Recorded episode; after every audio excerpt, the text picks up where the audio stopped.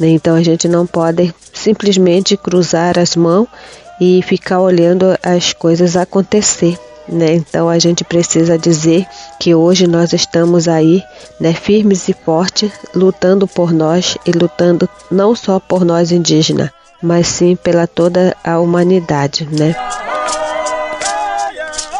Esse embate que permanece, né, da gente continuar lutando pela vacina, continuar lutando pela vacinação, inclusive para os indígenas que vivem em contexto urbano, indígenas que não estão com sua situação territorial regularizada, mas que esse direito à saúde seja alcançado, né? Falta de vacinas para a população indígena, invasão de terras demarcadas, de aldeias, desrespeito às tradições e cultura. Luta atrás de luta. Assim seguem os povos indígenas em defesa de seus direitos, de suas vidas e de suas existências. Em época de pandemia do novo coronavírus, não houve trégua e a resposta indígena foi mais resistência e mobilização. Hoje, em Brasília, um grupo de diferentes povos indígenas que se manifestava contra projeto que muda a demarcação de terras indígenas no Brasil foi reprimido pela polícia militar com bombas de gás lacrimogênio e balas Indígenas fizeram uma marcha nesta terça-feira em Brasília. A manifestação ocorreu na esplanada dos ministérios. O protesto foi um dos vários atos contra o que chamam de agenda anti-indígena do governo. Esta semana, Brasília se torna palco de mais um capítulo da luta dos povos indígenas pela manutenção de seus direitos. Isso porque o Supremo Tribunal.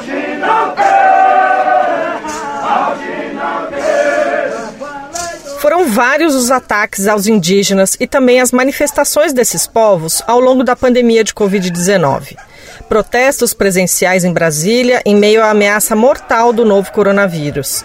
Reuniões e eventos online para articulação coletiva campanhas de solidariedade nas redes sociais. Esse contexto, entre vários outros, foi abordado em uma pesquisa acadêmica inédita que reuniu diversas universidades ao longo de 2021. O estudo contou com pesquisadores indígenas e não indígenas, conectados em rede e atuando de forma principalmente remota. E é para divulgar os resultados dessa pesquisa que nasceu o Paricast. Eu sou Beatriz Pasqualino e este é o sexto e último episódio desta temporada tema de hoje é controle social e mobilização indígena.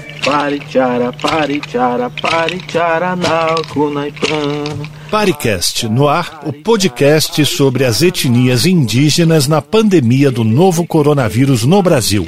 Esta é uma produção da Paricê, plataforma de antropologia e respostas indígenas à Covid-19 em parceria com a Rádio Tertúlia.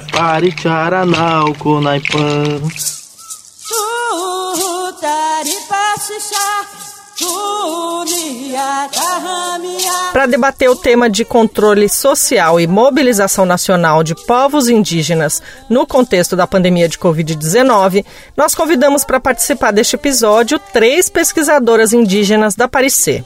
Para começar, eu entrevistei a Cristiane Gomes Julião, a Cris Julião Pancararu, como ela é mais conhecida. Ela é antropóloga, indígena da terra Pancararu, no sertão de Itaparica, em Pernambuco, e representa o Conselho Nacional de Política Indigenista no Conselho de Gestão do Patrimônio Genético do Ministério do Meio Ambiente. Ela também é mestra e doutora em antropologia social pela Universidade Federal do Rio de Janeiro, a UFRJ. As pesquisas dela são na área de antropologia jurídica e indigenista.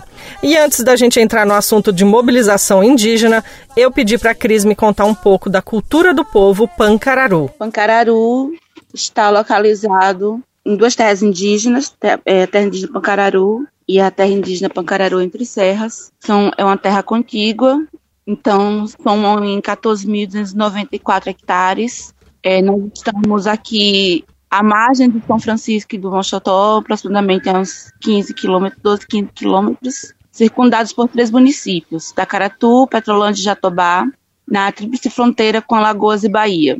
Nossa cultura é baseada na espiritualidade, com a ligação com os quatro elementos, terra, água, fogo e ar, e nossos rituais acontecem assim, espontaneamente, dependendo do que cada pessoa tem a oferecer em agradecimento por uma graça alcançada nossas divindades espirituais. De calendário mesmo, nós temos o Flashback do Imbu que acontece a cada início do ano. É como se fosse o nosso nossa transição anual. A gente vive da agricultura ainda, embora assim muitos tenham estejam serviço funcional na educação e na saúde principalmente e apoio como aposentadorias rurais, mas a base ainda é agricultura, com muito cultivo de muitas frutas, pinha, manga, caju, goiaba, murici, imbu e nossa medicina tradicional ainda é muito forte, muito resistente, foi a que nos deu muita nos deu resistência no organismo para suportar a Covid. A luta pelo nosso território não foi fácil, foi desde a doação da terra em Léguas em Quadra, mas enfim, em 18 de setembro, aliás, é 18, foi 13 de setembro 2018, nós conseguimos nosso território. Hoje nós temos posse, mas nós não usufruímos ainda por conta desses conflitos agrários que ainda existem aqui na região. E aí sim, começamos a entrevista feita por telefone e que você ouve agora. Bem-vinda, Cris. Olá, tudo bem? Obrigada pelo convite e pela oportunidade de estar aqui com vocês. A gente que agradece. Cris, queria que você falasse um pouco que tipo de desafio foi acrescentado a essa realidade de luta quando chegou a pandemia. É, que tipo de mecanismo de cobrança vocês é, tiveram que acionar para nos temas relacionados aos direitos nesse período? Assim, conta um pouco como é que foram mobilizações. Então, nós nos somamos ao movimento indígena nacional para ecoar as vozes de que nós, povos indígenas, somos grupos de risco, não só pela pandemia, mas com, também com tantas outras enfermidades, né, tantas comorbidades que vêm acontecendo, porque a pandemia não dilatou só uma questão patológica, mas acirrou conflitos de ódio, de, de, dessa, dessa coisa assim, de querer porque querer a terra do indígena. Então, quando a gente montou as barreiras sanitárias comunitárias, um dos conflitos foi justamente esse. É, as ofensas e, e, e, as provocações dos não indígenas querendo adentrar no território que estavam proibidos de entrar e a insegurança que pairou, né? A gente ainda pediu contribuição, apoio à, à polícia local mas aí o comandante do batalhão disse que não tinha contingente policial suficiente, nem muito menos viatura, para fazer rondas é, temporárias ou manter viaturas 24 horas conosco nos acampamentos, até porque a gente não sabia o tempo que ia ficar. Então foi, foi bem cruel nesse sentido, mas assim, a gente se agarrou ao que nós temos, né, nossa força espiritual para blindar com muita reza, muita oração. Quem não estava na barreira estava em casas de reza, estava em, em reza do terço, fazendo os rituais, enfim, para poder é, manter nossa segurança e afastar e quebrar né, a força do inimigo, quebrar a má intenção, para poder a gente continuar nesse, nesse projeto que foi a Barreira Sanitária Comunitária Integral, um período integral. E aí, nesse processo também de nos somarmos às lutas, a gente estava nesse processo também de pedir vacina, de, de para continuar os tratamentos que permaneciam, sobre a questão também do auxílio emergencial, um apoio também para que os indígenas que fossem fazer esse, essa retirada, esse saque, tivessem certa proteção para não sofrer nenhuma represália por ser indígena, né, porque a gente tem esse preconceito ainda. E aí é esse embate que permanece, né, da gente continuar lutando pela vacina, continuar lutando pela vacinação, inclusive para os indígenas que vivem em contexto urbano, indígenas que não estão com sua situação territorial regularizada, seja no Nordeste, seja em qualquer lugar do mundo, mas que esse direito à saúde seja alcançado, né? É um direito fundamental social, que é obrigação do Estado e que nós temos esse direito. Então, uma reivindicação para além da luta pelo território, a regularização desse território, o direito ambiental ecologicamente equilibrado a gente também luta pelos direitos sociais que estão postos na Constituição Federal. Nesse período de pandemia, é, o movimento indígena fez é, muitas mobilizações online, presencial lá em Brasília, né? É, seja acionando advogados para entrar na justiça para garantir os direitos. Você participou também diretamente dessas mobilizações, né? Queria que você contasse um pouco como é que foi, é, que efetividade isso teve, ou que importância isso teve para os povos indígenas envolvidos.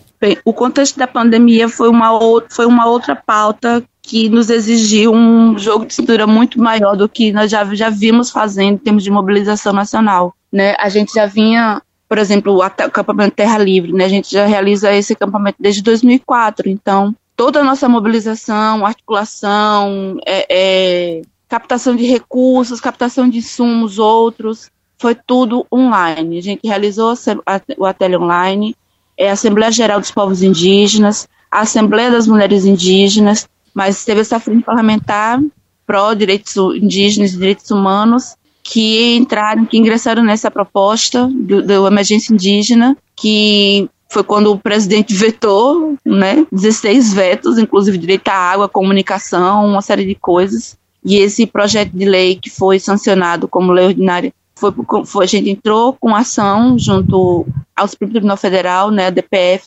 709, que validou esses direitos, então foi uma outra luta para implementar essa, essa, essa DPF, né, favorável à nossa mobilização e garantir o que a gente vinha e continua fazendo, né, que é mobilização e articulação para vacinação para todo mundo, sem distinção do, do, lugar. Foi indígena, foi reconhecido pelo seu povo, é, tem o direito assim, assim acessar, independente também disso, sabe, é um direito social. E aí nossas mobilizações têm, sido, foram, foram assim o ano passado, né? Este ano foi que a gente fez, começou essas mobilizações mais presenciais, com Levando pela Terra, que foi em junho, né, em razão da luta pela, pelo território Laclanô do povo Choclen, em Santa Catarina, mas que repercute para todos os povos, porque traz ainda esse tema que é o caso de repercussão geral, quando a gente já vivencia isso há muito tempo, e o marco temporal, que é uma aberração que quem não tem o que fazer fica inventando história, né? Ou recontando uma história mentirosa que é a invenção do Brasil. Então, a gente luta contra isso, porque o marco temporal não existe. Se a gente for pensar no marco temporal, a partir, inclusive, do reconhecimento ao direito do território, a gente já parte, já pega já um, um decreto régio de, 1809, de 1809 com, é, que já dá direito ao território aos povos indígenas. Então, é essa luta que a gente vem lapidando até agora. E, Cris, você atua como representante indígena num conselho de política indigenista que é vinculado ao governo federal. Para você, qual que é a importância de ocupar esses espaços públicos, né? E qual a efetividade mesmo que eles têm nas definições das políticas públicas? Qual que é o papel que você espera e que você consegue estando num, numa representação como essa? Bem, primeiro que o CNPI ele está estagnado, né? Foi daquele revogaço, mais um decreto por aquele revogaço de Bolsonaro xinguindo toda a forma de, da sociedade civil participar de conselhos, comissões, de colegiados, né? A gente tem se, se feito de, de, guerreira mesmo para poder se manter nesses espaços, porque o SEGEM, ele ainda, como foi feito por lei, é decreto e está tá determinado por lei, então não foi extinto o SEGEM. E a gente ocupa esse assento lá representando o CNPI os povos indígenas no Conselho de Gestão do Patrimônio Genético. É muito importante a gente ocupar esses espaços, muito importante. A gente vinha conseguindo a, a duras penas, mas vínhamos conseguindo algumas implementações, né? Tem sido essa mobilização indígena para garantir e conquistar esses espaços que a gente conseguiu avançar, inclusive na criação do próprio CNPI, que foi a época a CNPI, né, a Comissão Nacional Política Indigenista, da criação da CESAI, da criação do Conselho de Educação Indígena, com a educação específica diferenciada. Então, é, a segurança alimentar e nutricional, dentro do CONSEA, dentro do CONAMA também, discussão sobre a questão ambiental. E isso foi minado, né? Foi cortado assim na cepa por Bolsonaro, mas mesmo assim a gente tem tentado avançar na, dentro das nossas mobilizações, essas discussões, buscando outros parceiros da sociedade civil, parceiros internacionais, para você nesse discurso. Com o governo federal, a gente ainda tem uma, uma outra luta, que é fazê-los entender que nós não somos tutelados. Porque tudo ainda requer um aval da FUNAI. Tudo que todas as nossas demandas ainda tem que passar pelo crivo da FUNAI ou Ministério da Justiça para poder validar as nossas demandas. E aí uma outra luta assim é, de entendimentos nesses espaços sobre a nossa importância de estar dando voz ao que é a mobilização indígena, o que, é os, o que são os anseios do nosso, dos nossos movimentos. E, e, isso tem repercutido, eu acho que positivamente, porque a gente tem conseguido se manter ali é, e barrar algumas coisas. A gente não consegue avançar, mas a gente consegue barrar, ou pelo menos mudar o, o curso, porque as investidas do governo federal, que é financiado em grande parte pelo agronegócio, é a nossa maior luta, né? Seja aqui, seja no Mato Grosso do Sul, seja no Pará, é essa luta pela posse da terra, pelo que nela tem e como explorar sem, sem a nossa consulta, sem a nossa participação, porque até isso a Convenção 69 também sofreu é, esses ataques da, do próprio governo federal, que é desde 89 a gente não consegue avançar. Aliás, desde 57, né, com a OIT 107, a Convenção 107 da OIT, mas a gente tem conseguido avançar nesse sentido. É difícil dentro do governo federal, porque tem essa ideia ainda tutelar, mais paternalista, sabe, assistencialista, mas tem conseguido manter nossa autonomia, sim, nosso exercício de, de, de dizer o que queremos, como queremos e como fazer, que nós não somos contra o progresso, mas que o progresso não seja tomado com, com morte, com sangue, com genocídio, com a destruição que vem sendo implementado desde a colonização. É, diante desse quadro todo de luta, é, ao longo das entrevistas que a gente fez aqui para o Paricast, nós colhemos vários relatos de protagonismo indígena, de organização, de mobilização para evitar a disseminação do vírus dentro das aldeias, né? Então, eu queria saber, na sua opinião, que respostas indígenas a gente pode entender como mobilização? Você citou aqui as barreiras sanitárias comunitárias, né? Por exemplo, elas podem ser entendidas dessa forma? Sim, com certeza. Foram essas mobilizações é, é, locais que garantiram boa parte da não contaminação geral dentro dos territórios. Aqui em Pancararu, no período que, que, eu, que eu acompanhei as barreiras sanitárias, que foi de maio a, a meados de outubro, a gente só teve 25 casos leves, sabe? Mas que as equipes multidisciplinares de saúde indígena também, assim, foram guerreiras, porque material não tinha, né, de EPI, e aí foram, foi outra mobilização também, assim, quanto a POIME buscar outros parceiros para conseguir, como parceria com a Fiocruz, entre outros, de vaquinha online, para adquirir EPI e a gente manter essas barreiras. Então, freou sim a doença, não foi a realidade do norte, porque o norte sofreu, um, era uma outra, foi um outro contexto político também, de, de, de, intensas invasões, de sucessivas e violentas invasões que a gente já sofreu, sabe o que, do que está falando, porque a gente passa por isso ainda não com a mesma intensidade, mas passa ainda. Mas foi, uma, foi um processo de, de enfrentamento gigante dos povos, de manter essas barreiras com todas as adversidades por conta é, das agressões e violências de poceiros, de outros atores que não são indígenas e que nutrem esse ódio, e que reverberam esse ódio contra a gente, mas a gente conseguiu sim, né, diante desse quadro horroroso que foi de óbito e de infectados, mas é, as ações que foram promovidas pelo, pelo movimento indígena foi, sim, foram sim barreiras de contenção com relação à pandemia do, da Covid-19, a outras enfermidades e ao discurso e exercício do ódio, né, da, da a porteira abrir a boeda passar como bem salientou Ricardo Salles daquela ordem ministerial que foi divulgada. É, e a gente está caminhando para o marco de dois anos, né, oficiais da pandemia. A partir de tudo que vocês viveram aí na aldeia ou de tudo que vocês participaram, né, na pesquisa da Parecer, que tipo de lição e que tipo de desafio você destacaria por conta dessa pandemia. Eu acho que o qual é o saldo que fica é, especificamente na luta dos povos indígenas para você? Ah, o saldo aqui é a gente precisa se manter, permanecer unidos, porque essa luta é literalmente nossa.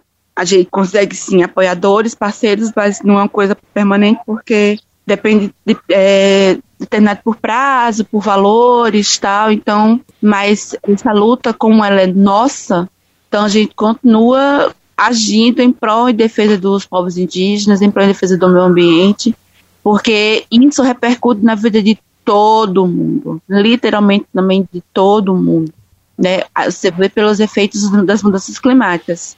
A gente tenta cuidar de um espaço físico para manter o ecossistema, para manter esse equilíbrio ambiental, porque a qualidade do ar, a qualidade da água, a qualidade do solo vai refletir para todo mundo, né? Com água de qualidade, com alimentos de qualidade, não alimentos que são regados com chorume ou com agrotóxico. Não é água que, que vem com mercúrio, que vem com, com lama, que vem com tantas impurezas, né, com tantos dejetos, E aí a gente faz essa mobilização também para sensibilizar a sociedade que junte-se a nós, porque quando a gente fala da questão da gestão ambiental, esse efeito vai para todo mundo. Preservar a terra como ela precisa ser é fundamental para que todo mundo alcance a justiça climática, para que todo mundo tenha acesso a, a um bem viver com qualidade, pelo menos pelo básico, algo que é gratuito, ou que deveria ser gratuito, né? E isso, claro que, que, que reflete em, em, direitos econômicos, direitos sociais, porque as pessoas têm mais qualidade de vida, pelo menos salutar no seu próprio organismo para poder buscar outros meios de sobreviver. Então, a luta é nossa, o recado que o movimento indígena tem dado é esse, para que irmanamos nesse propósito e que juntos, homens, mulheres, jovens, anciões com seus saberes e fazeres, que são fundamentais para essa luta, crianças precisam aprender o processo da luta para poder manter esse, esse equilíbrio dentro do território, fora do território, com nossa história de lutas e resistências, mas é, é esse legado que a gente procura deixar para toda uma sociedade de que a mobilização e articulação dos povos indígenas é para o bem de todos. Muito bem, Cris Pancararu. A gente agradece a, as suas partilhas ao longo dessa gravação.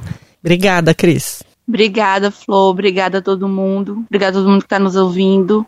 Eu convido todo mundo a refletir sobre o que vocês têm feito da sua vida, que legado vocês têm deixado em termos de, é, de educação ambiental, de educação aos povos indígenas, de educação ao segmento negro também, sabe, de matriz africana, matriz, de matriz cigana, porque nós fazemos o Brasil acontecer. Todos nós fazemos o Brasil acontecer. Recado dado. Obrigada, Cris. Cuide-se, fique bem por aí.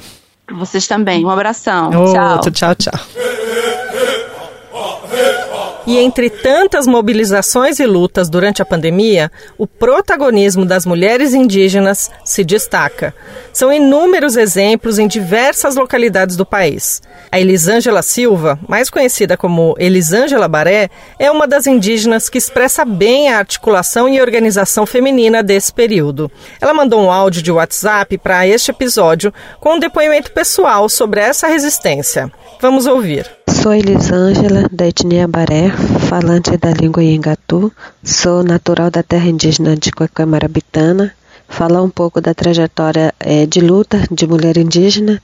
Em 2017 a 2020, fui uma das coordenadoras do Departamento de Mulheres Indígenas do Rio Negro, FOIRNE, juntamente com a minha colega de luta, a Janete Alves, do povo dessano. Atuamos em nove terras indígenas, em três municípios, São Gabriel da Cachoeira, Barcelos, Santa Isabel do Rio Negro. Atuamos com 23 povos, 16 línguas faladas. E em 2020 nós tivemos um grande desafio né, do enfrentamento ao combate à Covid-19. E para a gente fazer isso né, foi uma grande estratégia, uma grande criatividade da mulher indígena de salvaguardar e de resguardar as vidas indígenas, não só das mulheres, mas envolvendo toda a população indígena. E aqui no Rio Negro nós criamos né, a campanha chamada Rio Negro Nós Cuidamos, que teve como objetivo né, de organizar as informações para que os nossos parentes pudessem estar por dentro de tudo o que está acontecendo.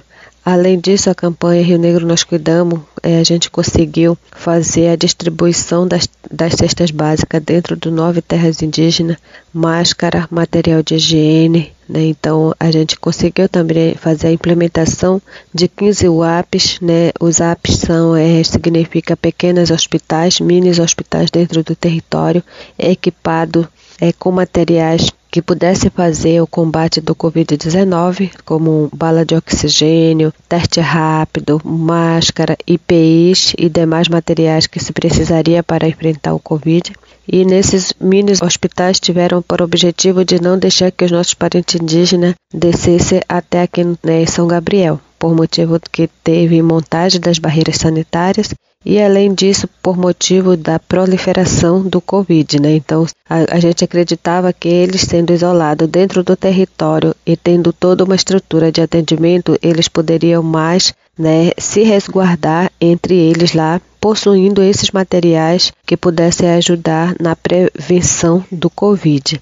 E a campanha Rio Negro Nós Cuidamos até hoje continua firme e forte, coordenado pelas novas coordenadoras do Departamento de Mulheres, a Larissa, a Dadá, que estão aí, a Dadá Baniwa, que estão organizando a nossa luta, direcionando né, os nossos encaminhamentos em prol das mulheres indígenas. E agora, atualmente, sou eu, né, Elisângela, somente eu sou presidente da Associação das Mulheres Indígenas do Alto Rio Negro, com sigla MIARNE. É, a nossa sede se localiza na comunidade São Gabriel Mirim, na terra indígena Cuecuamarabitana. Atua é, com 50 mulheres, artesãs e agricultoras, e eu tive a oportunidade de estar participando da segunda Marcha das Mulheres indígena que ocorreu em Brasília é, no período do dia 7 a 11 de setembro. Eu estive lá lutando por nós, né, mostrando que nós precisamos resistir para existir, né? É a lei de 1988, ela é ótima, ela é favorável à população indígena. Mas com essa, esse governo que a gente tem hoje, né, é muito difícil para nós. Então nós mulheres, né, é, a gente precisou se organizar para que a gente pudesse enfrentar as ameaças que nós estávamos nós estamos sofrendo, não, não estávamos, estamos sofrendo, né? Então a gente conseguiu fazer, né, essa marcha com muito cuidado, né, com muito diálogo, com muitas estratégias de resistência, para que a gente pudesse dizer também não ao marco temporal. Nessa segunda marcha, né, com as mulheres, né, dizendo não ao marco temporal, mas sim a vidas indígenas, sim a vida da humanidade. Né? Então a gente não pode simplesmente cruzar as mãos e ficar olhando as coisas acontecer. Né? Então a gente precisa dizer que hoje nós estamos aí, né, firmes e fortes, lutando por nós e lutando não só por nós indígenas, mas sim pela toda a humanidade, né? Então a gente está nessa luta né, e de dizer que não podemos desistir, precisamos resistir para existir. Né? Então firmes e fortes. Ao longo desses seis episódios do Paricast, a gente falou sobre diversidade de povos indígenas. Aqui teve debates com pesquisadores Guarani Mimbiá, Pataxó, Baniwa, Camaiurá, Apinagé, Guajajara, Itoto, Baré. E agora é a vez de conhecer um pouco mais dos Guarani Kaiowá, com a Clara Barbosa de Almeida, que é professora indígena e pesquisadora da Parecer. Aqui no Mato Grosso do Sul, né, é, a gente estamos sofrendo muito o espaço da terra, né. Guarani Kaiowá praticamente vive mais assim com a cultura milenar, né. A gente muitas vezes a nossa crença a nossa religião veio dos nossos ancestrais. Então, nós, Guarani Kaiowá, muitas vezes a gente conseguimos manter a nossa existência ainda agora através da reza, né? Através da reza e a nossa casa de reza, né? se chama Ogapus. Então, desde criança a gente aprendemos que a reza é o nosso principal pilar, né? Então, desde estamos 14 anos aqui, aqui em Rio Brilhante, né? Que foi o nosso início de, de morar aqui nessa, nesse, nesse espaço, né? Então, a nossa luta é isso, né? Pelo espaço, pela saúde, principalmente pela nossa existência. Guarani Kaiowá praticamente é um povo assim muito é humilhada, né? Os, os não indígenas e pelas muitas coisas, né? A gente temos esse de olhar da, da, dos não indígenas que somos invasores das terras, né? Assim que eles chamam a gente. Hoje a gente não tem mais espaço, a gente não tem mais mata, a gente não tem mais rio para a gente pescar, a gente não tem mais espaço, então a gente ficamos mais no lugar, né? Então isso é a nossa, o nosso modo de viver com Guarani Kaiowá, né? Eu aproveitei para saber um pouco mais da experiência de luta que a Clara vivenciou durante a pandemia. Vamos ouvir a entrevista que eu fiz com ela por telefone. Bem-vinda, Clara. É, obrigada, eu agradeço muito. Com a chegada da pandemia, como é que vocês lidaram com as questões de saúde, as questões de lutas por direitos?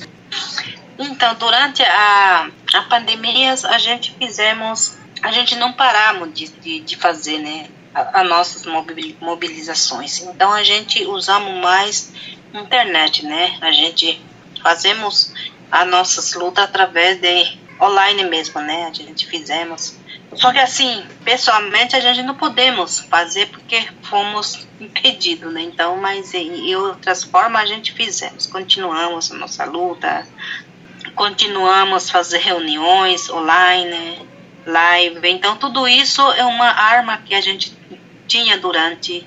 Tinha não, até agora a gente tem ainda durante essas, essa pandemia, né? Durante as doenças que deixou muitas pessoas assim com dificuldade, de outro tipo de, de, de, de deixou de, de fazer, né? Então é uma coisa que, que a gente não deixou é, de lutar, né? A gente lutou, principalmente com o nosso direito, né? Fomos assim impedidos pessoalmente, fisicamente, mas a nossa voz nunca ficou calada, né? A gente Muitas vezes a gente manda áudio no, no grupo, áudio para outros parentes. Então a pandemia praticamente não deixou a gente parada, né? A nossa voz não ficou calada. Então a gente praticamente usou a, a, a internet de forma assim para a gente manter a nossa luta é, durante a pandemia, né? É, muitas coisas a gente deixou de fazer fisicamente, mas através do áudio, através da, da imagem, através do, do, do vídeo, a gente sempre ainda continuamos fazer durante a pandemia, né? E, e, sobre os problemas relacionados à disputa de terras aí na região de Dourados, como que ficou essa luta durante a pandemia? Ainda é, houve ameaças de invasões, houve invasões, houve conflito? Como é que vocês lidaram com essa questão no meio desse, desse contexto tão complicado que foi é, a chegada do novo coronavírus? Então, né, em Dourados, aqui onde eu moro fica 60 quilômetros. Lá até agora, desde a pandemia até agora, estão sendo atacados pelos fazendeiros do local. Eles não, não paravam a atacar eles. Enquanto isso, né, muitas pessoas, principalmente os políticos, né, tá lá querendo também provar outros tipos de de defesa dos produtores rurais, né? Inclusive durante essa pandemia também é, quase foi ainda aprovado o marco temporal, agora está lá ainda. Eu digo assim, dormindo, porque a qualquer momento eles pode acordar ele e, e novamente aquele. Então aqui onde eu moro, felizmente não aconteceu nada né, do ataque, nada de, de dos fazendeiros é, nos atacassem fisicamente, mas atacou a gente em forma de, de diálogo, né? Eu digo, eles que são invasores, né? Garimpeiro, madeireiro, poceiro, fazendeiro e o demais, né? Então, eles que são invasores porque não respeitam o nosso espaço. E ainda muitos falam, né? Eles que têm direito. E nós? Nós que somos povo originário desse país, a gente não temos direito. A gente temos que se humilhar, pedir migalha da demarcação das nossas terras. Isso é humilhante, né? Então, lá, lá em Dourado, por incrível que pareça, não respeitou as doenças, né? Então, estão sendo muito atacados diariamente, né? Então, é uma coisa triste você ver, né? Que não era para acontecer isso, mas está acontecendo. Então é assim que a gente está vivendo durante a pandemia, né? Muitos foram atacados e muitos foram mortos também por eles, não só a Covid que nos matou. E aí eu te pergunto, que tipo de lições é, a pandemia deixa é, na sua opinião, e que tipo de desafios, a partir do que é, o povo Guarani e Kaiowá vivenciou na pandemia, é, que tipo de desafios se colocam daqui para frente? Para mim, na minha, o que eu aprendi, a lição com, com a pandemia é uma coisa assim que, que nós não devemos brincar com o nosso Criador, né? Que a gente chama de Yandelo. Porque eu vejo assim, todos, a humanidade, estava eh, disputando o poder com, com o Criador, né? Por que, que eu estou dizendo isso, né? Porque muitos humanos hoje, né? Muitos países hoje estão querendo ser mais algo, tá criando mais algo para se mostrar que eles têm mais é, poder para dominar o mundo. Né? Então, eles estão brincando com, com o Criador. Né? Eu aprendi isso. Por que, que eu estou falando isso? Porque eu vejo assim que cada dia você vê na internet, na televisão, na mídia, que a maioria dos, principalmente humanos, e aqueles que se chamam de ricos, estão criando mais cada tecnologia potente. Então, praticamente está querendo assumir o lugar do, do Criador. E hoje o desafio é isso. Humano estão brincando muito, principalmente com a vida, né? Estão criando a sua própria regra para viver aqui na Terra. Né? Então, por isso que Covid-19 para mim é uma aprovação. Sempre falo, um dia a gente vamos tem que pagar por isso. E hoje a gente estamos pagando a nossos próprios pecados, eu diria, né, os nossos erros. Então tudo isso é uma coisa conjunto. Covid é um conjunto de tudo o, conjunto dos nossos erros, o erro da humanidade. Então, isso é uma grande provação para a humanidade. E vamos que vamos, que a nossa luta não é de parar ainda, né? Vamos sempre unir a nossa força e vencer caminhar junto, né?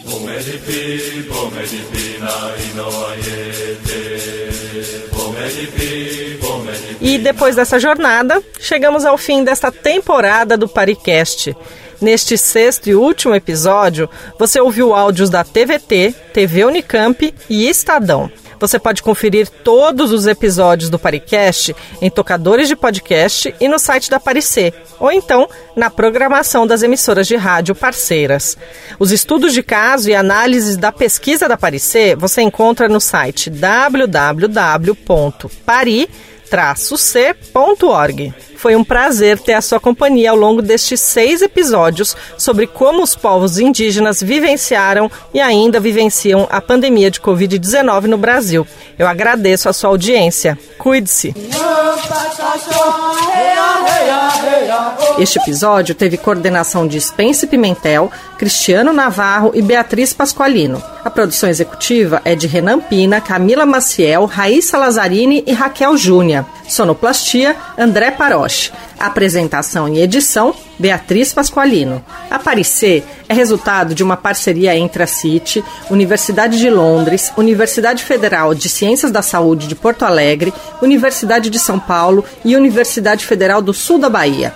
O financiamento é do Medical Research Council e do United Kingdom Research and Innovation. Até a próxima. Paricast. Esta é uma produção da Paricê, plataforma de antropologia e respostas indígenas à Covid-19 em parceria com a Rádio Tertúlia.